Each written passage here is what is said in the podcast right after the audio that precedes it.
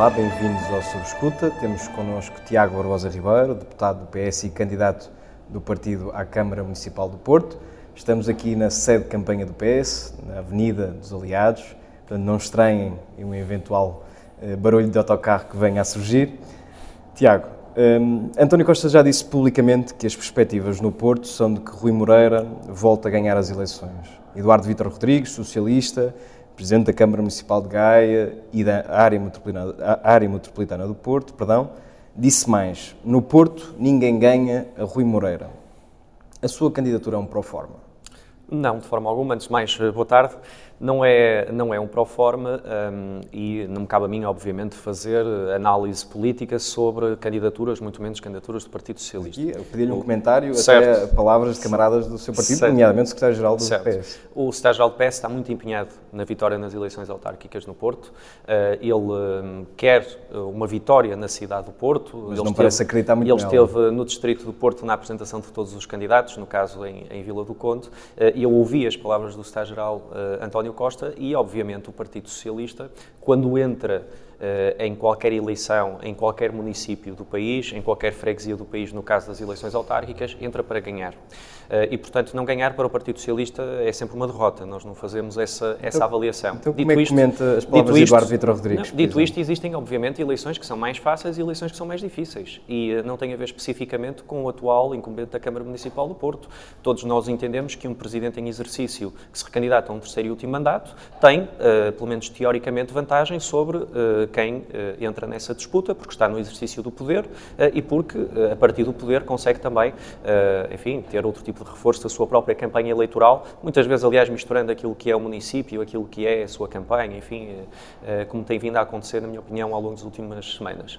Eh, dito isto, o Partido Socialista está nesta campanha com muita força, com muita determinação, temos vindo a crescer diariamente a nossa campanha, sentimos isso, sentimos isso na rua, nas associações, nos nossos apoiantes, nas nossas listas, uma candidatura que está a alargar muito para além do Partido Socialista e há uma coisa que eu saliento, a cidade do Porto ao longo dos anos, tem dado muitas surpresas na noite das eleições, em especial na noite das eleições autárquicas. E, portanto, relativamente a análises sobre uh, vitórias ou derrotas, elas só podem ser feitas mesmo depois dos votos serem uh, colocados na urna e depois dos votos serem contados. Portanto, no dia 26 de setembro, à noite, faremos a avaliação certo, mas sobre para, esses resultados. Para não andarmos sempre à volta deste ponto, pergunto-lhe muito concretamente. Quando António Costa, secretário-geral do PS, diz que é difícil outro resultado que não a vitória de Rui Moreira, e quando Eduardo Vitor Rodrigues, Rodrigues, Presidente da Câmara de Gaia, um dos mais destacados, uma das figuras do PS mais destacadas da região, Presidente da área metropolitana do Porto, diz que no Porto só o Rui Moreira que ganha, não se sente uh, fragilizado? Acha que é normal que duas figuras deste calibre do PS admitam, uh, para quem quiser ouvir, que o PS está derrotado à partida? Não, não, eh, não considero isso. Até eu creio que essa intervenção do, do próprio Eduardo Vitor já é uma intervenção com alguns meses. Já foi uma entrevista com alguns meses que não tem a ver especificamente com a realidade, com o comentário à realidade autárquica local, nem a do secretário-geral António Costa. Estive no Congresso do Partido Socialista, fiz uma intervenção, ouvi a intervenção do secretário-geral. Eh, eu creio que o Eduardo Vitor, em concreto, que refere, é um bom exemplo eh, de como nós não devemos disputar eleições apenas para numa perspectiva de vitória ou apenas para ganhar ou numa perspectiva derrotista antes mesmo de as disputarmos. O Eduardo Vitor é atualmente um grande presidente da Câmara Municipal de Gaia e fez um percurso muito difícil e muito exigente na altura contra um, uh, um destacado dirigente e presidente de Câmara do PSD, Luís Filipe Menezes, que por sua vez foi derrotado aqui no Porto quando toda a gente o considerava uh, uh, vencedor antecipado. e o Eduardo Vítor disputou essas eleições também em Gaia e venceu-as e conseguiu um grande resultado para o Partido Socialista. E, portanto, eu entendo que no caso das eleições, e sobretudo nas eleições autárquicas, que são muito marcadas por dinâmicas locais que muitas vezes, eh, como direi, não são propriamente apreendidas pelo espaço mediático mais amplo, eh, pela pequena filigrana no dia a dia da cidade, os problemas em cada, cada freguesia, eh, as dinâmicas que se colocam, que são muito diversas, embora depois naturalmente procuremos traduzir isso em temas mais transversais. Uh, acho mesmo que as eleições autárquicas, no caso do Porto, estão muito longe de estar decididas. Sinto muito descontentamento nas ruas com o atual Presidente da Câmara e mais uh, em diferentes áreas. Certamente teremos tempo de falar sobre elas na entrevista. E, portanto, nós vamos a este combate com toda a determinação uh, e vamos a este combate, naturalmente, com a presença do Secretário-Geral nesta campanha, que virá ao Porto dar esse, essa força aos socialistas do Porto e essa convicção na nossa vitória nestas eleições autárquicas. Claro, ainda que desvalorize ou contextualize, se quiser, as declarações de António Costa e de Eduardo Vitor Rodrigues. A verdade é que eles disseram o que disseram e, e está dito. Uh, também é verdade que não foi a primeira escolha do PS para ser candidato à Câmara do Porto. Se o partido, a começar no seu secretário-geral, uh, diz que não acredita na vitória, se o senhor deputado não foi sequer a primeira escolha do partido, como é que espera que os portuenses olhem para si como a primeira escolha para a Câmara do Porto? Sobre essa questão da primeira e segunda escolha, já falei sobre isso algumas vezes e uh, gostava só de, de clarificar, e no contexto do observador, que tem mais, mais espaço, não precisa de edição em papel, procurar contextualizar uh, esse ponto. Primeiro, relativamente aos calendários. o Partido Socialista tomou a sua decisão relativamente ao Porto e relativamente a outras autarquias do país, efetivamente mais tarde do que aquilo que aconteceu, por exemplo, com o PSD.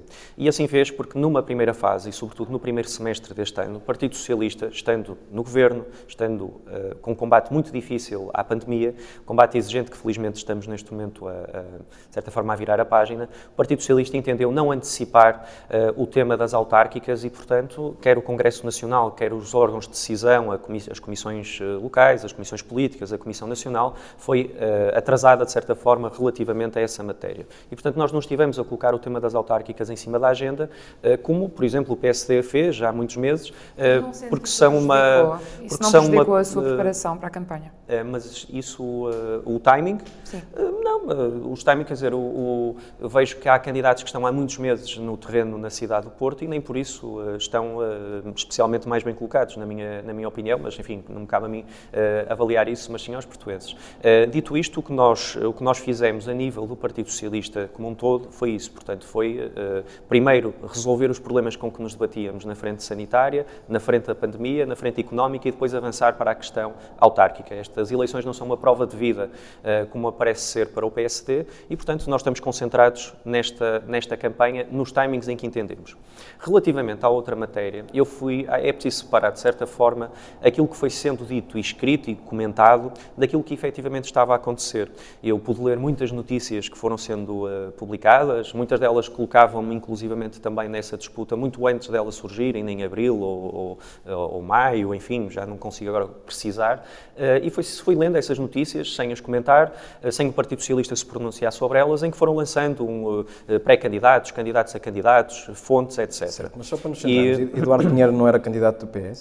Não, nunca foi candidato do PS, nunca foi votado como candidato do PS e não há nenhuma questão com mas o Eduardo Pinheiro. como tal? Não chegou a ser anunciado como candidato o Eduardo Pinheiro, quem eu sou amigo. O Eduardo Pinheiro é um grande governante que faz parte do Conselho Estratégico desta candidatura, que iremos, que iremos anunciar. Isso é, isso é, verdade. Não vou, não, vou comentar, não vou agora comentar convites que possam não ter sido feitos. Uh, eu não fiz esse convite e, portanto, não, não me cabe a mim, não me cabe a mim pronunciar não, sobre esse não convite. Não chegou a ser convidado? Não, não vou pronunciar-me sobre convites que possam não ter sido feitos. Aliás, a discussão neste momento, a, a cerca de duas semanas do fecho desta campanha, é extemporânea. Uh, dito isto, o Eduardo Pinheiro, uh, que é um grande governante, que está a fazer um grande trabalho, é alguém que está concentrado no seu trabalho e entende estar concentrado no seu trabalho. O Eduardo Pinheiro esteve na apresentação da minha candidatura aqui ao Porto, eh, esteve na Alfândega, tem dado o seu contributo a esta candidatura, já esteve em vários momentos da campanha eh, e eh, tem vindo a participar ativamente, dando inclusivamente o seu contributo no Conselho Estratégico da candidatura, que iremos anunciar a composição nos próximos dias, um órgão de aconselhamento da candidatura. E, portanto, aí não há qualquer questão. E depois outras coisas que foram sendo ditas e escritas que eu fui vendo, sem, sem fazer nenhum comentário sobre elas. No Partido Socialista, o candidato que foi votado foi mesmo eu. E, portanto, o candidato do Partido Socialista, escolhido por unanimidade nos órgãos do Partido Socialista, que foi votado pelo Partido Socialista e que tem o apoio dos órgãos do Partido Socialista, sou eu. Uh, porquê? Bem, porque eu sou o Presidente da Conselhia do PS Porto, sou autarca na cidade há 12 anos, é a cidade onde tenho vindo a participar politicamente e civicamente nos mais diferentes fóruns ao longo de muitos anos, é a cidade onde trabalho, é verdade que estou há, há seis anos como deputado, mas sou, sou quadro de uma empresa aqui do Porto, vivo no Porto, tenho a minha família no Porto, uh, sempre me dediquei ao Porto, fui autarca de freguesia, fui autarca na Assembleia Municipal do Porto, onde exerci mandato nos últimos, nos últimos quatro anos. Uh, fui eh, vereador em regime de substituição durante um período uh, em que permitiu também participar no órgão da variação uh, e tenho estado ativamente nas causas do Porto, olha, no caso do Matadouro, na, nas lojas históricas, de, em muitos outros temas. Deixe-me só interromper, porque apesar de ter classificado a questão de extemporânea, há aqui uma coisa que disse uhum. que, é, que é relevante. Disse que Eduardo Pinheiro não recebeu, não recebeu qualquer convite. Quando Eduardo Pinheiro anunciou a desistência uhum. da, da, campanha, da, da, candidatura, da eventual candidatura, disse ter recebido com orgulho o convite de Manuel Pizarro o, líder o, da Federação do PS o, eu, eu, disse que eu próprio não tinha, não tinha feito nenhum convite. Portanto, portanto houve aí uma, uma, o partido, falha de comunicação o partido, entre o partido, si e Manuel Pizarro. O Partido Socialista, o Partido Socialista no Porto uh, sempre teve este processo de participação em torno da escolha do candidato, tendo por base duas uh, linhas de, de, orientação, digamos assim. Em primeiro, a escolha de um perfil de candidato à Câmara Municipal do Porto. Ele foi feito e essa escolha foi feita e um conjunto de princípios, uma declaração de princípios, compromisso ético para os candidatos, todos eles, aliás. Portanto, já percebemos ao... que Manuel Pizarro queria a candidatura de Pinheiro, o Tiago Barbosa Ribeiro, enquanto líder da Conselhia, não quis. Não, de forma alguma. Não houve nenhum tipo de disputa nesse sentido, nem houve tipo nenhuma divergência nesse sentido. Uh, não há qualquer divergência e há um total alinhamento entre mim, o Presidente da Federação, o Eduardo Pinheiro e o Secretário-Geral do Partido Socialista relativamente a esta matéria. Portanto, podemos, podemos, uh, podemos tentar encontrar aqui uma divergência, mas ela não existe. Portanto, há um total alinhamento relativamente à candidatura do Partido Socialista uh, e sempre houve. Portanto, houve muita coisa que foi sendo dita e escrita relativamente a esta está matéria. desmentido exatamente? O que é que se foi escrito e dito que não corresponde à realidade? Uh, várias fontes, não quero agora estar a colocar. Foram colocados vários nomes como possíveis candidatos à Câmara do Porto, entre os quais o meu próprio. Uh, foram sendo ditos foi sendo dito e escrito que tinham sido feitos alguns convites uh, a outras pessoas que também uh, foram sendo colocadas nessa, uh, nessa, nessa, nessa roda mediática, digamos assim, sem que essas pessoas alguma vez, eventualmente, sequer pensassem nesse tipo de, de enquadramento para si próprias. e, portanto, o Partido Socialista não lhe cabia e não cabia ao Partido Socialista do Porto estar a comentar notícias e estar a comentar aquilo que ia sendo dito. O que nós fizemos foi simples, foi aprovar um perfil de candidato à Câmara em, agora não sei precisar, mas creio que em março ou, ou, ou abril. Uh, esse perfil foi aprovado por unanimidade nos órgãos do Partido Socialista, com o total alinhamento com a, a Federação Distrital do Porto e com os órgãos nacionais do Partido Socialista, uh, e depois foi votado um candidato à Câmara Municipal do Porto por unanimidade nos órgãos do Partido Socialista. Uh, estava a falar desse tal alinhamento, mas quando o Eduardo Pinheiro desistiu, António Costa vinha public, veio publicamente manifestar a sua solidariedade para com ele, num uhum. comunicado que, que enviou às redações, e pôs a solução nas mãos das estruturas. Uhum. Uh, Eduardo Pinheiro aqui acaba por ser boicotado pelas estruturas, o que é que aconteceu? Não, de forma alguma, não, nem sequer nos pronunciamos sobre isso, portanto não há nenhum tipo de boicote, uh, e como referi, o Eduardo Pinheiro está a participar nesta candidatura, o Eduardo Pinheiro esteve na apresentação da minha candidatura, o Eduardo Pinheiro participa ativamente no programa uh, da candidatura, participa no Conselho Estratégico da candidatura e, portanto, não sei que mais possa referir para mostrar que o Eduardo Pinheiro está empenhado é que, nesta candidatura. Para perceber porque é que o Eduardo Pinheiro precisava dessa solidariedade da parte do Secretário-Geral. Uh, tenho que perguntar ao Eduardo Pinheiro. Um, e já referiu que, que António Costa estará, ele não esteve presente na sua apresentação de candidatura, esteve depois um, em Vila do Conde com, uhum. com, vários candidatos.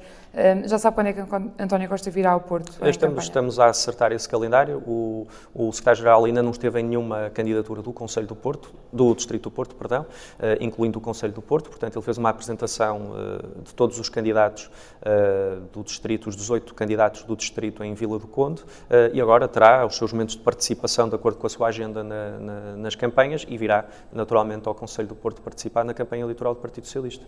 Eh, tendo em conta que é um, é um candidato jovem, uhum. relativamente desconhecido ainda do grande público, uhum. um, esta candidatura, aliás, falou-se muito que isto podia ser uma candidatura de futuro, eh, é na realidade uma rampa de lançamento já a pensar em 2025? Acha que aí pode ter mais condições de disputar, de facto, a vitória aqui na, na, Câmara do Porto? Não, é uma candidatura de presente. Portanto, nós estamos mesmo empenhados em ganhar a Câmara Municipal do Porto agora, eh, porque sentimos que a Câmara Municipal do Porto precisa da liderança do Partido Socialista para mudar aquilo que está mal na cidade do Porto. E certamente teremos a oportunidade de aprofundar esses temas. Eh, nós vemos atualmente um projeto esgotado na Câmara Municipal do Porto, cuja única eh, visão que tem para o futuro da cidade é, durante os próximos quatro anos, cumprir tudo aquilo que se comprometeu durante os últimos oito anos e não fez. E, portanto, isto é pouco. porque é assumido, aliás, assumia há pouco que, teoricamente, é natural que uhum. o incumbente tenha vantagem uhum. Eleitoral, eleitoral agora nas eleições. Uhum. Por isso é que perguntava se em 2025 pode já ter aqui mais alguma notoriedade, por exemplo, para disputar essas eleições. É, é uma, é uma hipótese que quatro gostava anos, de... Quatro anos é uma eternidade na vida política. É o que eu posso dizer é que ficarei, seja qual for uh, o resultado uh, que os portuenses entenderem que nós merecemos, eu ficarei sempre, durante quatro anos, na Câmara Municipal do Porto. Uh, em que funções os portuenses dirão e, portanto, eu não deixarei o Porto e cá estarei a trabalhar em nome dos nossos valores, em nome daqueles que são os, os, compromissos da nossa, da nossa candidatura. Quando perguntam precisamente agora eh, sobre a sua fasquia, tem dito precisamente o que nos disse agora, que é que será um bom resultado, é o que os portuenses acharem que merece. Uh, não é uma frase que permita depois fazer uma avaliação do resultado na, na noite eleitoral. Uh, não baixa aqui a fasquia, ou as expectativas, vá, é uma maneira de gerir as expectativas? Não, uh, trata-se de ter respeito pelos eleitores, portanto, nós não temos uma visão arrogante sobre a escolha dos eleitores, como acontece uh, com, com, o atual Presidente da Câmara Municipal do Porto. Nós não achamos que as eleições, e em especial as eleições autárquicas, sejam um ato simbólico, portanto, seja uma espécie de, uma, de um marco rumo a algo para o qual algumas pessoas estão predestinadas, não, é mesmo a democracia a funcionar e, portanto, a democracia funciona e o povo pronuncia-se e os resultados uh, são aqueles em que... que é vê essa arrogância de Rui Moreira? Em tantos temas. Uh, Rui Moreira tem sido... Mas nesta questão de ver que os, dizer que os votos dos eleitores estão garantidos? Uh, não, os votos dos eleitores estão garantidos no sentido em que o atual Presidente da Câmara Municipal do Porto uh, comporta-se como se uma campanha eleitoral fosse um incómodo e como se a participação num ato eleitoral uh, fosse algo que não permitisse o escrutínio e o escrutínio fosse sempre um ataque de caráter ou um ataque pessoal.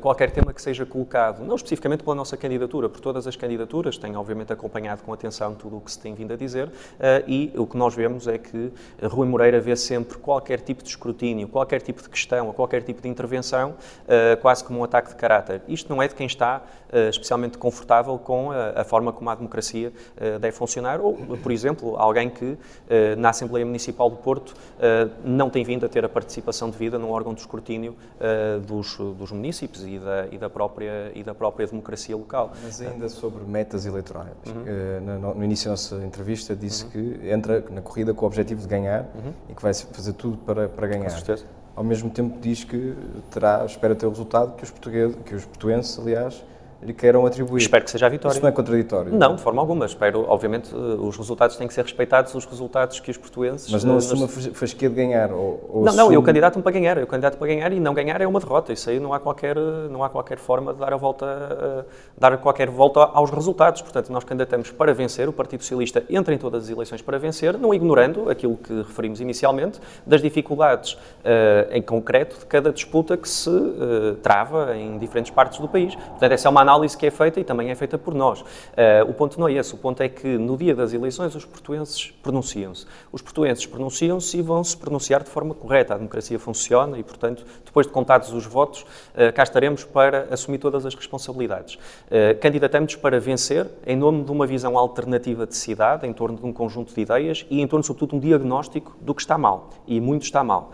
E queremos oferecer à cidade essa alternativa e essa visão de futuro uh, que se concretiza na candidatura do Partido Socialista, uh, sendo certo que, uh, se fizermos bem o nosso trabalho, certamente que estaremos a celebrar uma vitória no Porto no dia 26 de setembro. Perguntando-lhe ainda aqui na, na, questão das fasquias, nas últimas autárquicas, mesmo num contexto que era difícil, o PS teve mais de 28%. Uhum. tendo sido um dos grandes responsáveis por esta solução desta candidatura, demite-se da liderança da Conselhia se ficar aquém desse resultado? É uma hipótese que coloca? Não, o PS terá eleições eh, internas, nas, eh, terá um ciclo de eleições internas nas conselhias, nas federações e todo o ciclo de, de, de eleições eh, democraticamente enfim, eh, calendarizadas dentro do partido, aliás, coisa que não existe nos designados movimentos independentes, portanto, acho que é uma vantagem dos partidos, uh, têm eleições internas, uh, e, um, e, portanto, esse ciclo vai acontecer e acontecerá, ainda não estão marcadas, mas logo no início do ano, se, portanto, seja, obrigatoriamente vai haver eleições no, no, no, Partido Socialista do Porto, mas eu devo dizer que, o, no caso do Porto, o Partido Socialista está hum, fortemente empenhado está fortemente unido em torno desta candidatura. Esta candidatura foi votada por unanimidade e aclamação nos órgãos do Partido Socialista, algo que não acontecia há muitos anos. Uh, há muitos anos que o Partido Socialista não tinha... menos na parte não tinha, Manuel Pizarro, líder da Federação do PS, não, não, ter não, proposto o, e convidado outra pessoa, não, vale a pena. O, uh, o Manuel Pizarro, uh, que faz parte também desta Conselhia, que tem participado na campanha eleitoral do Partido Socialista no Porto, esteve aliás comigo no sábado de manhã a fazer campanha aqui no Porto, é um grande ativo do Partido Socialista, é um militante da Conselhia do Porto e participou, obviamente, neste processo de decisão que eu aqui estou a, que eu aqui estou a referir. Só para perceber, portanto, seja qual for o resultado, assumo que se vai recandidatar na Conselhia do Porto? Não, tenho, nem, não está propriamente na, no, meu, no meu, exatamente, não está na minha agenda de prioridades refletir sobre, sobre, sobre esse tema e, portanto, não, eh, apenas digo que vai haver eleições obrigatoriamente na, eh, na Conselhia do Porto, como em todas as conselheiras do país e depois nas federações, portanto. É apenas isso. ainda aqui no Porto responsabilizou o Bloco e PCP por não existir um entendimento alargado à esquerda que enfrentasse Rui Moreira. Acha que os partidos à esquerda faltaram aqui à chamada?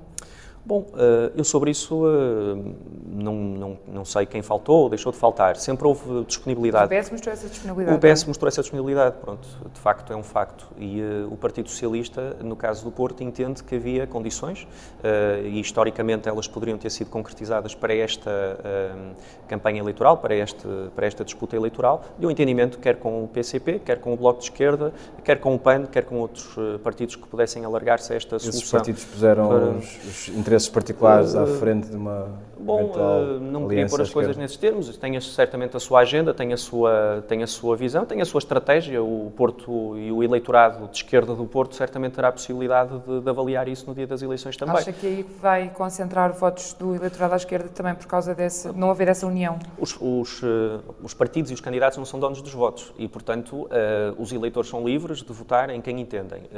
eu entendo que a candidatura do Partido Socialista, com o programa que temos, com a visão que temos para a cidade, é uma candidatura que responde a um conjunto de temas que dizem uh, muito respeito aos eleitorados uh, progressistas, às classes médias, a quem procura mais coesão social, a quem procura uma economia mais qualificada, habitação, uh, mais qualidade de vida, uma rede pública de creche e outro tipo de temas.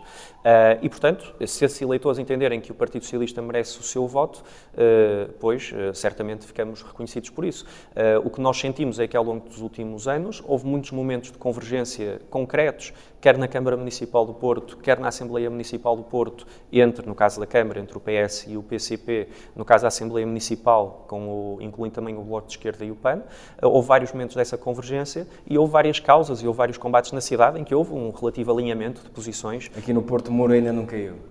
O, o muro ainda não caiu aqui no Porto? Uh, não sei, o muro se caiu, não sei se o muro caiu, se não, o muro é mais ali abaixo, no caso, no caso da cidade do Porto, já ainda existem umas ruínas e, portanto, uh, o, que, o, que nós, uh, o que nós gostávamos mesmo era que pudéssemos dar à cidade aquilo que a cidade merece. E isso faz com votos, inevitavelmente, e faz com maiorias sociais que têm que ser construídas antes das eleições. É um ponto, porque, evidentemente, no caso do, do, das autarquias, não é possível uma solução pós-eleitoral como aquela que existiu em 2015 na Assembleia da República. E, portanto, se, uh, se os eleitores do Porto entenderem que o PS merece governar, nós precisamos mesmo de mais um voto uh, do que o segundo classificado uh, para depois podermos fazer aquilo que nos compete. Muito bem. Falamos sobre, sobre as, as suas ideias para a cidade, uhum. mas antes disso, deixe-me perguntar um, colocar uma questão e admitindo que, que, a falha pode ter sido minha, uhum. uh, tentei encontrar no site da candidatura o programa eleitoral. Ele existe, está disponível no site? O programa eleitoral uh, vai ser apresentado na próxima semana. Nós vamos fazer um grande evento de apresentação do nosso programa eleitoral.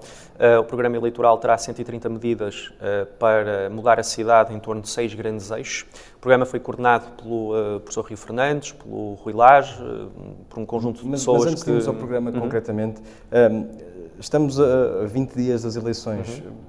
Para quem, como, como o Sr. Deputado, diz que quer fazer uma campanha pela transparência uhum. e, e, em nome da uhum. cidade, não é Uh, não é um pouco sim apresentar um programa a 10 dias das eleições? Não, olha, o... Acha que isso favorece o escrutínio público? Uh, favorece porque o, uh, o, nosso trabalho tem sido feito ao longo do tempo, não é algo que se esgota no momento. nós... A verdade é que as pessoas não sabem as ideias que têm para a cidade neste momento. Não, já tenho, já tenho vindo, avulsas, a, já tenho vindo a apresentar muitas ideias e temos tido um processo de participação e de auscultação da cidade. Esse era um ponto que me parece relevante. Nós, nós lançamos, no final do mês de julho, um movimento chamado A Voz do Porto. Esse movimento permitiu recolher por toda toda a cidade, quer com o site, quer com estruturas físicas pela cidade, um conjunto de ideias, um conjunto de contributos, um conjunto de propostas que foram feitas, recebemos centenas delas de toda a cidade, de todos os portuenses. Temos vindo a reunir com as instituições e com as associações representativas de diferentes setores, olha, por exemplo, o comércio, eh, e fizemos também, estamos, eh, eh, tivemos um processo de desenvolvimento de um ciclo de debates e de conferências, englobando a área da habitação, a área da economia, a área de, da dimensão metropolitana do Porto, que nos permite uh, agregar um conjunto de personalidades à candidatura também uh, e especialistas em diferentes áreas. O processo de conclusão desse, desse, de toda esta auscultação é a apresentação do programa eleitoral. Uh, mas olha, uh, não sei se será 10 dias, mais coisa, menos coisa, mas uh, o que não conheço mesmo são as ideias que o Dr. Moreira tem para os próximos 4 anos. isso é que se calhar valeria a pena percebermos e, portanto, o nosso programa será apresentado muito em breve, está em fase de, de, de, afinamentos finais, digamos assim, e vamos fazer esse evento. E, portanto, serão, não será certamente por falta de, do nosso programa e de um bom programa que os portugueses deixarão de votar certo. no Partido vamos, Socialista. Vamos, perceber, tentar perceber melhor o que pode vir daí. Uh, já disse que seria possível colocar, e cito, largas centenas, se não milhares de imóveis no mercado a custos acessíveis. Uh, qual é o número, que, que, número de imóveis é que se compromete a colocar no mercado? Uhum. Relativamente aos números, é sempre difícil uma, uma concretização de um número antes de termos os dados que neste momento a Câmara Municipal do Porto tem, eh, para depois não, dizer que, não dizerem que falhamos nas metas. O que eu antecipo como possível e execuível é a possibilidade de colocarmos durante os próximos seis anos, não durante os próximos quatro, a seis anos, um projeto de médio prazo, 3 mil fogos de arrendamento acessível na cidade do Porto. Isto é custos acessíveis são esses? Qual é a bitola? Para é, que faixas da população? São várias questões, então se demora algum tempo a, a, aprofundar, mas eh, respondo a todas as questões. Primeiro, como é que isto é possível? Porque todos, enfim, todos os candidatos, ou alguns candidatos, o Dr. Moreira não, não parece que esteja muito virado para aí, o candidato, o candidato mais à, à, direita também não, mas uh, há uma análise geral sobre os problemas da falta de habitação a custos acessíveis no Porto. É preciso primeiro ir ao diagnóstico. Os preços na habitação do Porto cresceram de forma brutal ao longo dos últimos anos. Cresceram muito acima do país, do distrito do Porto, de Lisboa, portanto, no Porto foi mesmo no ano passado o município onde o preço da habitação mais cresceu. Nos últimos seis anos, a habitação no Porto, a mediana metro quadrado, cresceu 105%. Uh, e vemos que há uma impossibilidade das classes médias, dos filhos das classes médias e de quem vive na cidade em casas arrendadas, continuar a viver na cidade. O diagnóstico é mais ou menos conhecido. Perguntava-lhe. Mais ou menos porque o Dr. Moreira, dando, dando, falando do que estava a referir há pouco sobre a, a, a permanente obsessão com a criação de factos alternativos e com realidades mediáticas que não correspondem à realidade, consegue dizer uh, que os números que demonstram um decréscimo da população do Porto correspondem, na verdade, a um aumento da população do Porto. Isto é extraordinário. Uh, aliás, o Porto, nos 10 municípios mais populosos do país, foi o que mais perdeu habitação nos últimos 10 anos.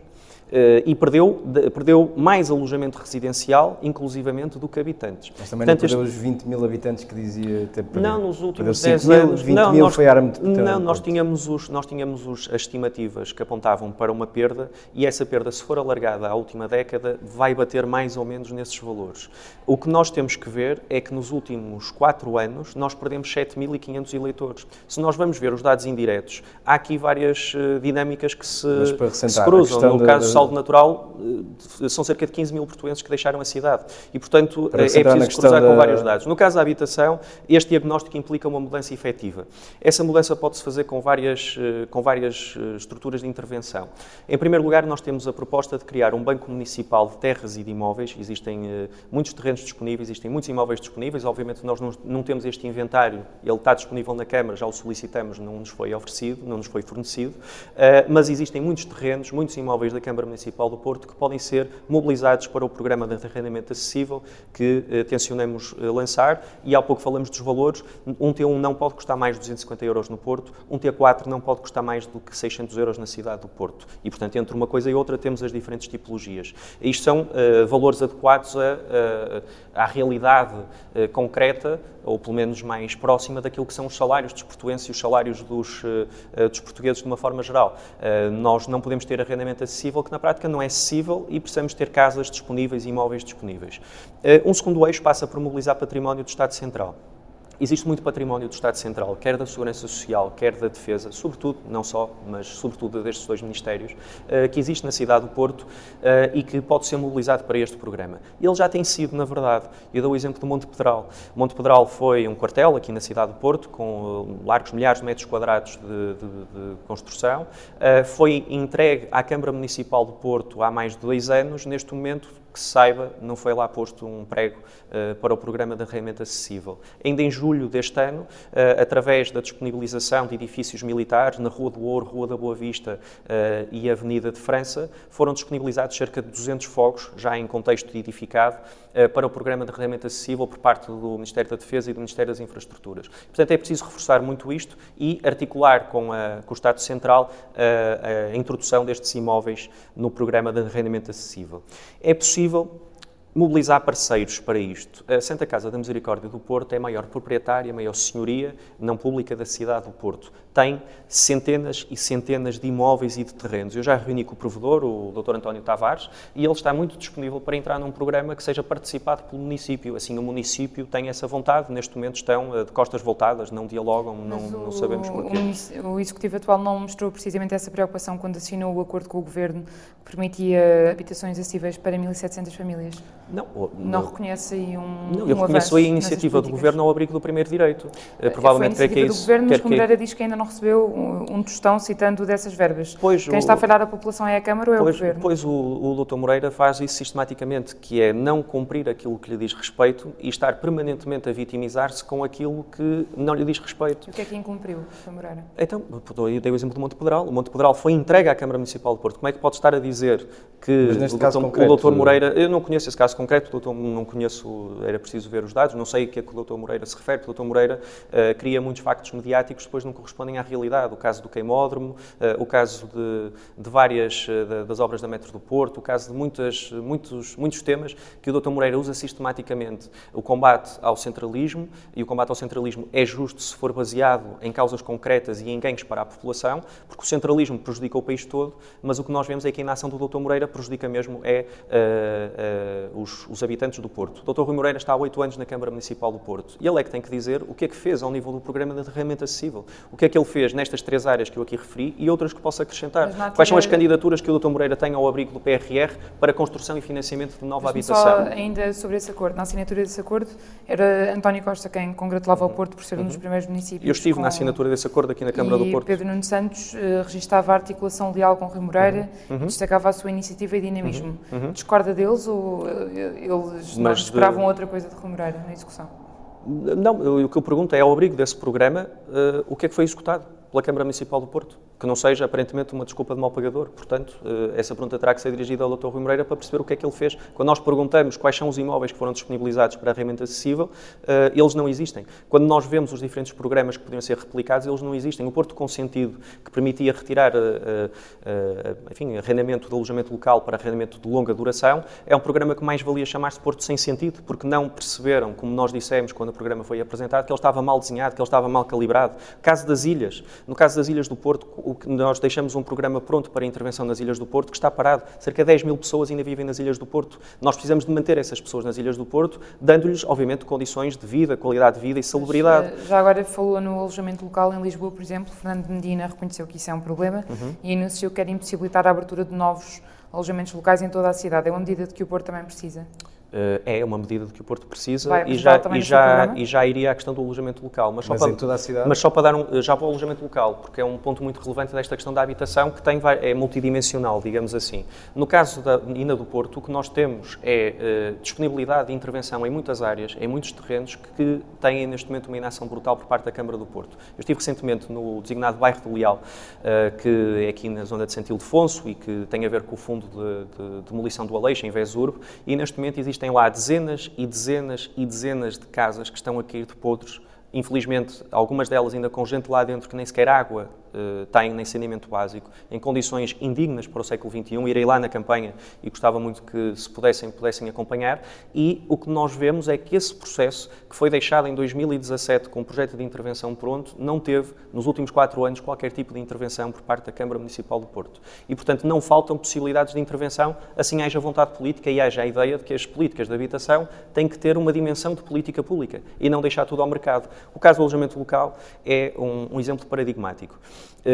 nós vemos que, no caso do centro histórico, sobretudo, eh, o alojamento local eh, tem vindo a provocar uma enorme dificuldade de acesso à habitação. E dou o exemplo da freguesia de Setufeita. A freguesia de Setufeita, que corresponde à integração da, da, da União de Freguesias do Centro Histórico, para efeitos de, de, entrevista é mais rápido assim, não é assim que ela se designa. E em Setufeita é neste momento, o Setufeita é neste momento a freguesia do Porto que tem mais licenciamentos de alojamento local registados. No final do ano passado superava os 70% do total de licenciamentos na Câmara Municipal do Porto. Pois, eh, do que eu disse há pouco, na evolução dos últimos seis anos, eh, no caso da cidade de Porto, o preço do metro quadrado evoluiu 105%, mas em Setufeita aumentou 155%. E aumentou 155% num contexto em que temos mais de 70% de licenciamentos de alojamento local da cidade nessa freguesia e foi simultaneamente a freguesia que mais perdeu habitantes, segundo os dados do INE, segundo os dados dos censos, cerca de 13% da população. Uh, nos últimos 10 anos. Isso Essa freguesia. É nessas zonas isto, que se deve. São nestas zonas que se deve, evidentemente, na minha opinião, estas zonas têm que ser zonas de contenção Mas e nós vamos incluídas. Há pouco nós perguntamos se era para toda a cidade. Não, nós vamos, nós vamos, tampão para... zona, nós vamos definir como zona de contenção a, novas, uh, a novos registros de alojamento local todo o centro histórico. Portanto, estará no nosso programa e, obviamente, depois avaliar percentagens de intervenção pelo resto da cidade em função daquilo que é a realidade uh, da cidade. É mais fácil intervir sobre a questão do alojamento local, que é um licenciamento mais burocrático, do que propriamente licenciamento licenciamentos hoteleiros, obviamente, que implicam todo, todo um processo de, de, de informação prévia, que implica todos os processos de licenciamento urbanísticos, mas essa dimensão também é importante, eh, porque nós temos visto que o número de hotéis que estava, por exemplo, em processo de licenciamento na Câmara do Porto no final do ano passado, eh, só no, eh, só no centro histórico, uma grande maioria no centro histórico, eram 83 novos hotéis, a somar a todos aqueles que já existem. E dizer, quando nós vemos este processo de massificação brutal da oferta oferta, quer de alojamento local, quer da oferta de hotéis, nós estamos a tirar valor ao próprio turismo.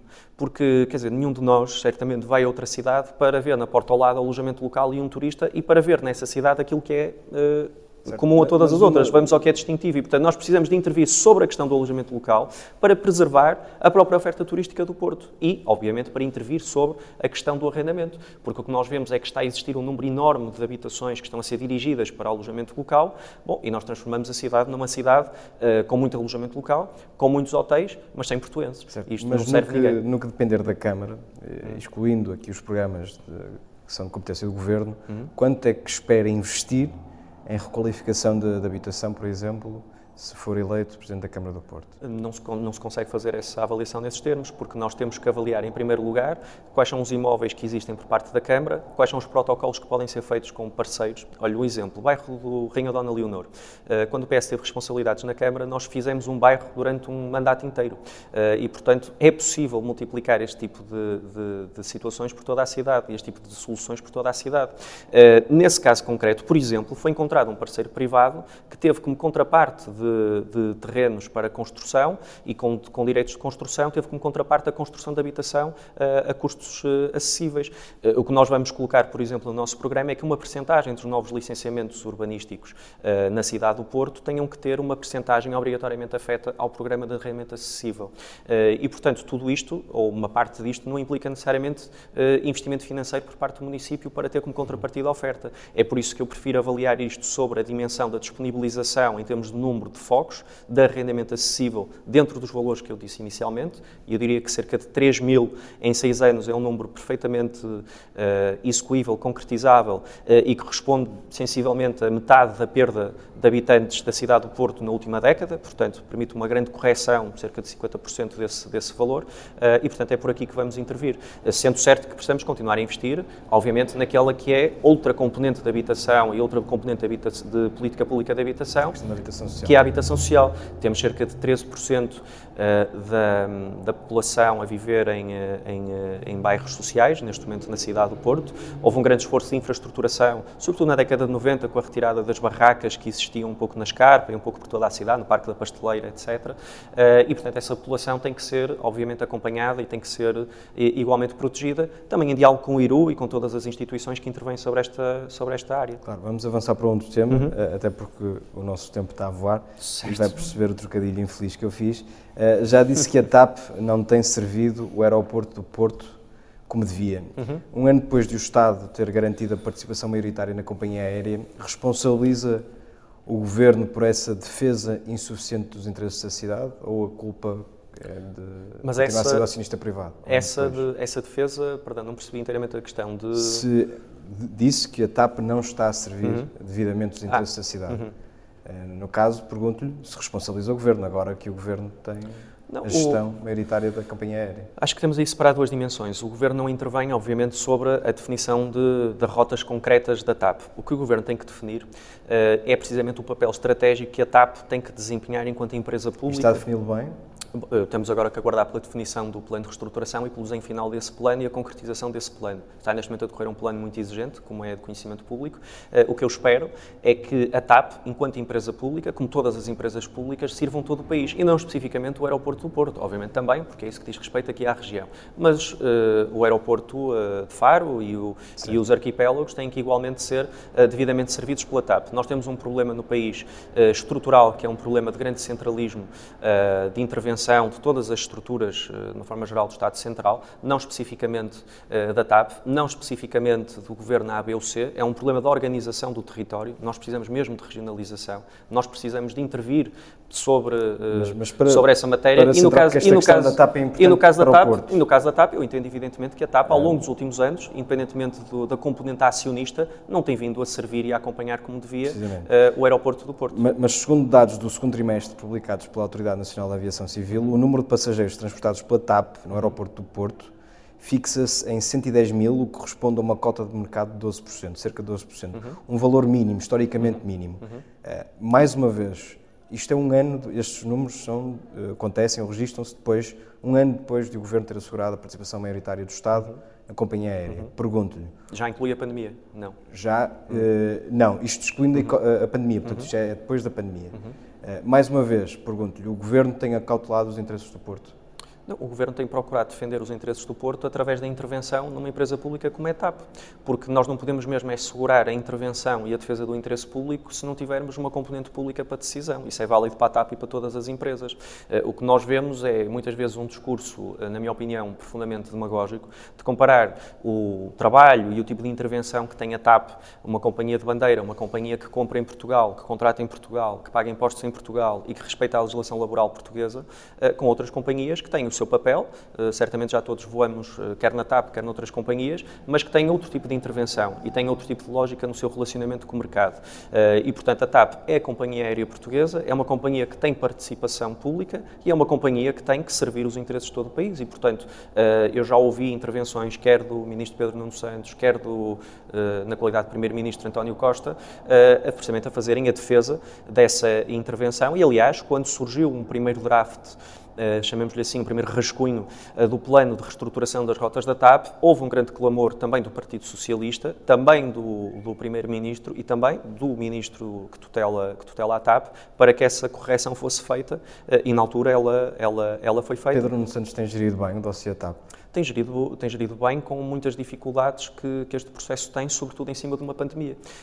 Uh, a forma como o Ministro Pedro Nuno Santos tem vindo a explicar o processo de intervenção na TAP uh, engloba todas as dimensões da TAP. E quando nós uh, falamos muitas vezes de deixar cair a TAP, deixar cair essa empresa, temos que avaliar os custos alternativos Uh, e o que é que isso impacta para o país. Quando nós falamos de despedir uh, dezenas e dezenas de milhares de pessoas, quando nós falamos de contribuições para a segurança social, cotizações, subsídios de desemprego, quando nós falamos uh, enfim, o equilíbrio para a balança comercial da TAP e o que a TAP exporta e o que a TAP importa, ou o que a TAP compra em empresas portuguesas, mais de 10 mil, se a memória não me falha neste momento, que são fornecedoras, empresas portuguesas, que por sua vez têm também os seus trabalhadores que são fornecedores da TAP, bom, e tudo isto esfumando-se não é, eh, não é uma brincadeira e, portanto, é quando se avalia esta matéria, eh, temos que ter primeiro uma decisão se a TAP é ou não estratégica para o país. Eh, na minha opinião é. A TAP é estratégica para o país, na relação sobretudo com o mundo português, com o mundo que fala português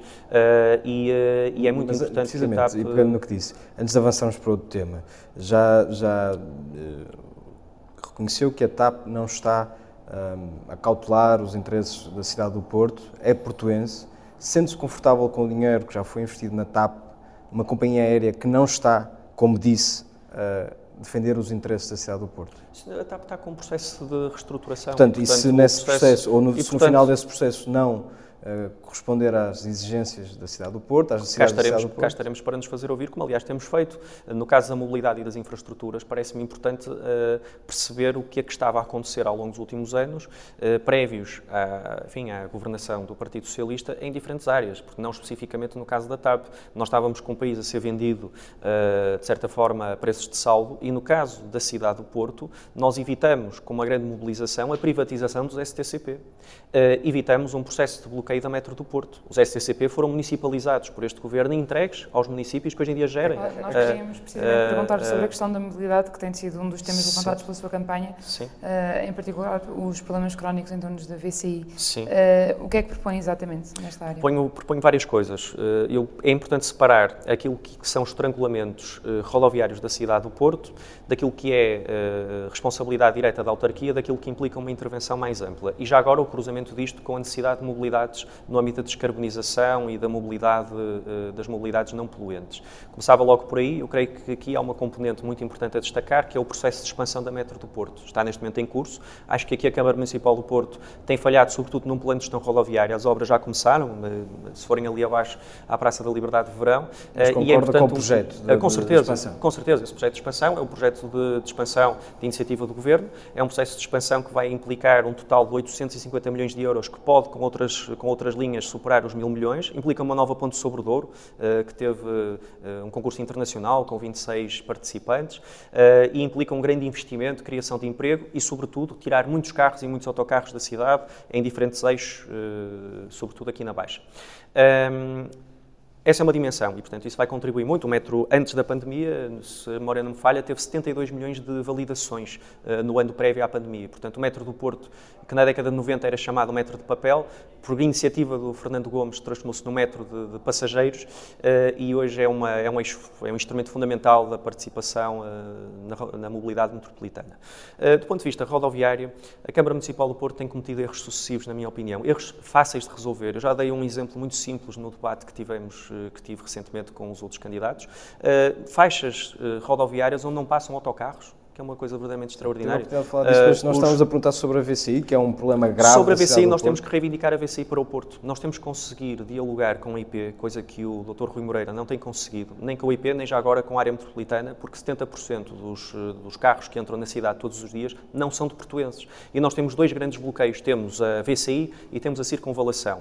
E eu acho inacreditável como é que não, é, não se encontra, e a Câmara Municipal do Porto aqui tem que ser uh, central neste processo, como é que não se encontra uh, um consenso para intervir sobre a circunvalação, existindo, aliás, várias candidaturas a fundos europeus que já foram várias vezes anunciadas e nunca concretizadas. No caso da VCI, nós temos que retirar tudo aquilo que é tráfego que não diga respeito, sobretudo de transporte de mercadorias, uh, para a cidade do Porto da VCI. A VCI, hoje em dia, é uma via que não é uma via de ligação uh, entre uh, autoestradas, é uma via que os portuenses, qualquer portuense sabe isto, usa no seu dia-a-dia -dia para se deslocar. Uma autostrada que atravessa dentro, a cidade. Que atravessa a cidade, que atravessa a freguesia Mas há uma competência do Governo nessa matéria. Com certeza que há, e está no âmbito da IP. Eu quero é reivindicar para o Porto a IP, porque o Dr. Rui Moreira, uh, que enfim, tem um discurso muitas vezes uh, muito assintoso relativamente a certas matérias, tem sobretudo uma inação nos resultados. Porque se há um problema na VCI, se esse problema diz respeito à IP, é importante ver o que é que a IP está a fazer sobre isso. Eu tive, já tive a oportunidade de ler o relatório da intervenção da IP sobre a VCI. Existem muitos estrangulamentos. Sempre que há um acidente na VCI, a cidade fica toda bloqueada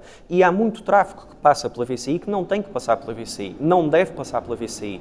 E isto implica uma gestão por parte do município da VCI, porque a VCI passa na cidade do Porto, nós temos que reivindicar a VCI para o Porto e temos que tirar o tráfego de caminhões da cidade do Porto e da VCI em concreto, porque está a passar na cidade do Porto. Mas a questão é que Rui Moreira já propôs, por exemplo, uh, isentar de, de portagens uh, os veículos pesados de mercadorias uhum. que se deslocassem não pela VCI, mas pelo Sim. trajeto. Até ver, segundo Rui Moreira, o Governo tem falhado em dar uma resposta. Uhum. Portanto, a culpa aqui é de quem? É da Câmara Municipal ou é do Governo? Não, a culpa é de todas as entidades que têm intervenção sobre a VCI. E o passa-culpas é que não resolve o problema. A IP, neste momento, gera eh, a VCI, como gera toda a infraestrutura uh, rodoviária, uh, não municipal, e, portanto, é importante dialogar com a IP para encontrar essas soluções, percebendo que a formulação inicial da, VCI e a forma como a VCI foi pensada na articulação rodoviária está completamente esgotada. Porque hoje em dia a VCI é utilizada pelos portuenses para as suas deslocações diárias. E, portanto, não pode ser uma via gerida a 300 km de distância, não pode ser uma via gerida pela IP, nós temos que reivindicar a VCI para o Porto e implementar as, as medidas necessárias para que o tráfego de caminhões, com portagens, com outras soluções, seja retirado da VCI. E perceber que é importante uma escala de diálogo com os outros municípios. Se 70% dos carros que passam pelo Porto, leia-se tipicamente pela VCI, uh, não são de portuenses, há aqui um problema que gera um tráfego brutal na cidade, custos ambientais, pegada ambiental, uh, mobilidade uh, que em nada contribui para a qualidade do ar na cidade. e a Câmara Municipal do Porto não pode fazer aquilo que faz sempre, que é dizer não temos nada a ver com isto, não conseguimos. Bom, se não são ouvidos, é importante se calhar testar outros protagonistas que possam vir a ser ouvidos. Passando aqui a um nível nacional, neste caso até sobre o PS, há um par de semanas tivemos o congresso do PS, onde se discutiu muito a sucessão de António Costa. Acredita que seria importante para o país e para o PS ter António Costa recandidato em 2023? Há muitas figuras no PS que têm defendido. Com certeza, o Dr. António Costa tem feito um grande trabalho como Primeiro-Ministro. Eh, eu vi muitas notícias sobre a sucessão eh, do Dr. António Costa depois dele ter acabado de ser eleito novamente secretário-geral do Partido Socialista. Não foi tema que tivesse no Congresso, eu tive no Congresso eh, com atenção, acompanhei o Congresso, vi muito, vi muito debate sobre a sucessão, como aliás acontece quase sempre que há um Congresso do Partido Socialista, mas para bem do país, diria que é muito importante que o Dr. António Costa seja sucessor dele próprio e continue a trabalhar uh, em prol do país uh, e continue a fazer aquilo que tem vindo a fazer bem. Primeiro tivemos a recuperação socioeconómica do país, combate à pandemia e agora uh, novamente uma recandidatura, sendo certo que neste momento essa avaliação está certamente a ser feita pelo Dr. António Costa. Acho que tem o apoio unânime de todo o Partido Socialista para isso e espero veementemente que o faça. Isto mesmo que isso signifique que Pedro Nuno Santos, de quem é, é próximo, tenha de esperar. Sim, essa questão do Pedro Nuno Santos, que é colocada também a miúdo, não está pura e simplesmente em cima da mesa. Portanto, nós temos um secretário-geral, temos um primeiro-ministro. Mas é natural que venha a estar. Não sei, enfim, venha a estar. Mas quando? Eh, no, no imediato? Não, não, não, existe nenhum tipo de diálogo. Não sabemos ainda qual é o timing de Pedro Nuno Santos, mas não, não acredita que seja um provável sucessor, candidato de sucessor a António Costa? Não, não coloco, acho que, essa, acho que essa questão não está mesmo em cima da mesa, nem. Uh, haverá um tempo, que espero que esteja bastante distante, para que o PS encontre as suas soluções relativamente a essa matéria. Mas alguém melhor uh, que Pedro Nuno Santos para assumir esse. O PS, felizmente, é um grande partido que tem tido muitas. Uh, que tem tido já adivinhava que respondesse isso, mas vê alguém melhor, em melhores condições que Pedro Nuno Santos? Mas em melhores condições que Pedro Nuno Santos para. Pedro Nuno Santos, neste momento, é Ministro das Infraestruturas, está a fazer, na minha opinião, um grande trabalho. Eu sou amigo do Pedro Nuno Santos, uh, reconheço-me na sua forma de intervir politicamente, reconheço-me na sua visão uh, de sociedade e na sua visão para, para, para o Partido Socialista e, portanto, não há nenhum mistério, nem há nenhuma. Não há nenhuma, nenhuma Quando chegar à altura, vai apoiar não, Pedro Nuno Santos numa candidatura? Não, não se coloca. Não, essa questão não se coloca. Primeiro, primeiro, primeiro, é preciso, primeiro é preciso que, que, essa questão se coloque, depois é preciso avaliar quem é que quer disputar essa, essa, essa hipotética uh, eleição e depois uh, as pessoas farão a sua, as suas opções em torno disso. Agora, eu gostava de deixar muito claro, não é uma matéria que neste momento esteja em cima da mesa para o Partido Socialista. O Partido Socialista Estamos está com a... futuro, não é, não é no imediato. Uh, mas teve pena de não ouvir Pedro Nuno Santos no Congresso? Não, não deu um bocadinho a ideia de que a ala de esquerda do PS está adormecida? Teve muito pouca representação. Eu não colocava isto primeiro em aulas. Nós somos é da aula do Partido Socialista todos e, portanto, acho que isso é importante, é importante salientar. Uh, dito isto, eu uh, não, não, tive especial, uh, não senti especial falta de ouvir Pedro Nuno Santos no Congresso, porque eu falo muito com Pedro Nuno Santos, independentemente dos congressos. Mas faz falta e, portanto, ao partido ouvi-lo, não? Faz sempre falta ao partido ouvir militantes da, da dimensão do Pedro Nuno Santos e, portanto ele certamente terá muitas oportunidades Muito para bem. falar quando entender. Uma última questão. Uh, Pedro Nuno Santos já disse que, que, até gostava de votar no Porto para votar em si. Uh, Rui Moreira, numa entrevista ao Observador, associou a si uh, a, essa aula de Pedro Nunista e até falou de si como homem que admira a Revolução Cubana. Não teme ser prejudicado por essa associação que Rui Moreira tem feito de si a esse alegado e suposto radicalismo? Não, não tenho, olha, porque primeiro isso é uma, é uma ficção, é uma narrativa do, do Dr. Rui Moreira que não tem qualquer adesão uh, à realidade, como o próprio Rui Moreira sabe, mas uh, normalmente ele quando fica irritado nas, na, nas entrevistas lança assim, umas, lança assim algumas dessas e eu, eu acompanhei essa até com algum, com algum gozo. Uh, mas o que eu não tenho mesmo é, é nunca tive, e não tivemos ao longo do último mandato, por exemplo, eleitos do Partido Socialista que votassem contra moções a celebrar o 25 de Abril, como aconteceu com os eleitos do Dr. Rui Moreira na Assembleia Municipal do Porto. E, portanto, isso não é nada da década de 50, nem na década de 60, nem não é nenhum tipo de mistificação, foi algo que aconteceu há muito pouco tempo. E, se calhar, sobre esse tipo de radicalismo e sobre esse tipo de dificuldade em lidar com os valores democráticos que existem em muitos dos apoiantes e de, e de dirigentes do movimento Rui Moreira, é que o Dr. Rui Moreira se devia, se calhar, preocupar. Tiago Barbosa Ribeiro, muito obrigado por nos ter dado esta entrevista. Já sabe, nós voltamos em breve com mais entrevistas no Observador.